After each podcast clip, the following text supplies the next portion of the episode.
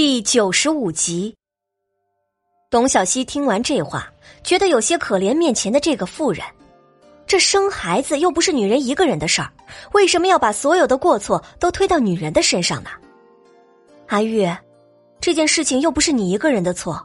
你的身体虽然体质偏寒，但有时候出现问题不仅仅是一个人的责任。董小希并没有把话说的太明确，阿玉有些迟疑。那个妾室不是有过身孕吗？相公的身子应该并无大碍吧？孩子若是先天不足，也是可能导致流产的。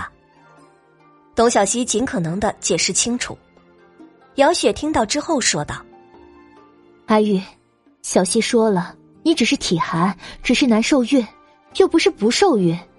你看，寻个由头让小希给妹夫看看。”若你真的想要在李家站住脚，你知道应该怎么办的。阿玉低下头，细细的思考了一会儿，朝着董小希点了点头。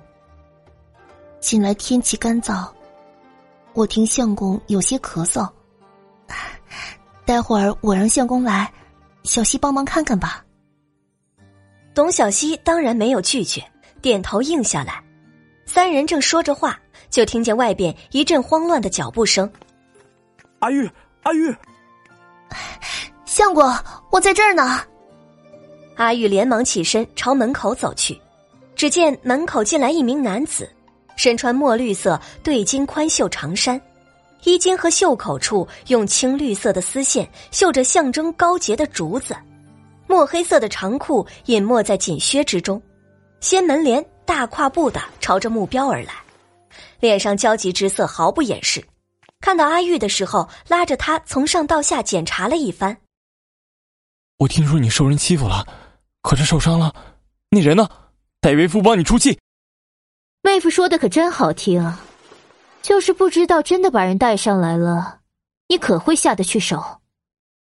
姚雪在位置上站了起来，语气有些生冷。啊，原来是嫂嫂，小旭见过嫂嫂。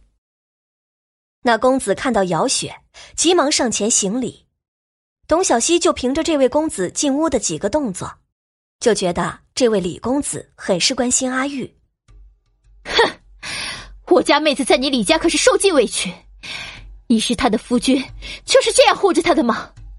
任由你的妾室欺辱我妹子，可是当我们吴家没人了吗？姚雪气势汹汹的样子，也让董小希吃了一惊。那人，他竟然敢！来人，去把他绑起来，带过来。听到姚雪的话，他变得十分的恼火。姚雪，我们……董小希拉了拉吴少奶奶的袖子，觉得这样的事情自己在场总归是不方便的。这件事我们一会儿说。姚雪也觉得不能当着董小希的面处理这事儿，出面暂时把这件事放一放。这位是董大夫，妹妹特意请过来给你看看。李公子，夫人说您最近喉咙有些不适，特意请了我过来给您看看。董小希走到他们面前，李公子看到董小希面上有些排斥，但毕竟是自己夫人的一番心思，再排斥也坐下来伸出了手。董小希沉下心，仔仔细细的把了脉，心下有了计较。果然，李公子有些问题，但是问题不大。可是难就难在药材的问题上。他想的药方上面需要的两种药材，估计药铺很难有存货。董小西想了想，划去了一味，换成了常见的药材。夫人放心，李公子的病情并不严重，平时可让厨房多准备一些川贝梨水。董小西知道这件事情是要瞒着李公子的。于是，只是说了一些体表特征。可有大碍？阿玉有些急切的问道。并无大碍，三日后我便派人把药送到府上，按时服用。董小希说道。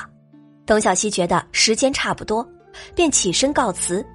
吴少奶奶派人把董小希送回了穆王府，在门口，她刚好遇到了外出回来的赵宣灵。赵宣灵走到马车边，亲自扶着董小希下马车，进了府。赵宣灵拉着董小希去了自己的书房。不是说你的书房不允许其他人进来的吗？董小希进去之后，最吸引人的就是那一面墙的书籍。董小希走到前面，只是扫了一眼，就发现上面的书涉及的范围颇广，居然还有医书。你又不是其他人。赵宣灵看到董小希取出一本书，很有兴致的看了起来。怎么样，有兴趣吗？董小希沉迷到了书中的世界，并没有听到赵宣灵说什么。赵宣灵看着董小希痴迷的样子，于是拉着他坐到了窗边，自己坐到桌案前，随手拿起一本书，可是心思全都在窗边的人身上，手上的书到底是什么都没有看清楚。看书的时间总是过得飞快，等到董小希从书中醒过来，发现窗外已经黑下去了。回过头，赵宣灵坐在桌前，他面前还有一位恭恭敬敬的站着。董小希想拍死自己的心都有了。这屋里什么时候进来一个人，自己都不知道。呃，我是妨碍到你们了吗？对不起，我这就离开。董小希起身，可是有些舍不得手上的书。我没事儿，这位是我找来的掌柜。赵轩灵起身走到董小希的身边，拉着他走到那人的面前。这位是王掌柜，你的铺子装修的差不多了，应该还差一位帮你打点一切的掌柜的吧？赵轩灵说道。董小希激动的都不知道说什么好了。二牛哥，你真的太及时了。我还正想着要去郭府和郭夫人商量掌柜的事情呢，你这边就送来了一位王掌柜的。听到董小希叫王爷二牛哥，心下想笑，但是忍住了。赵轩灵听到这个称呼，觉得很熟悉，好像又回到了登楼村的那个山头上。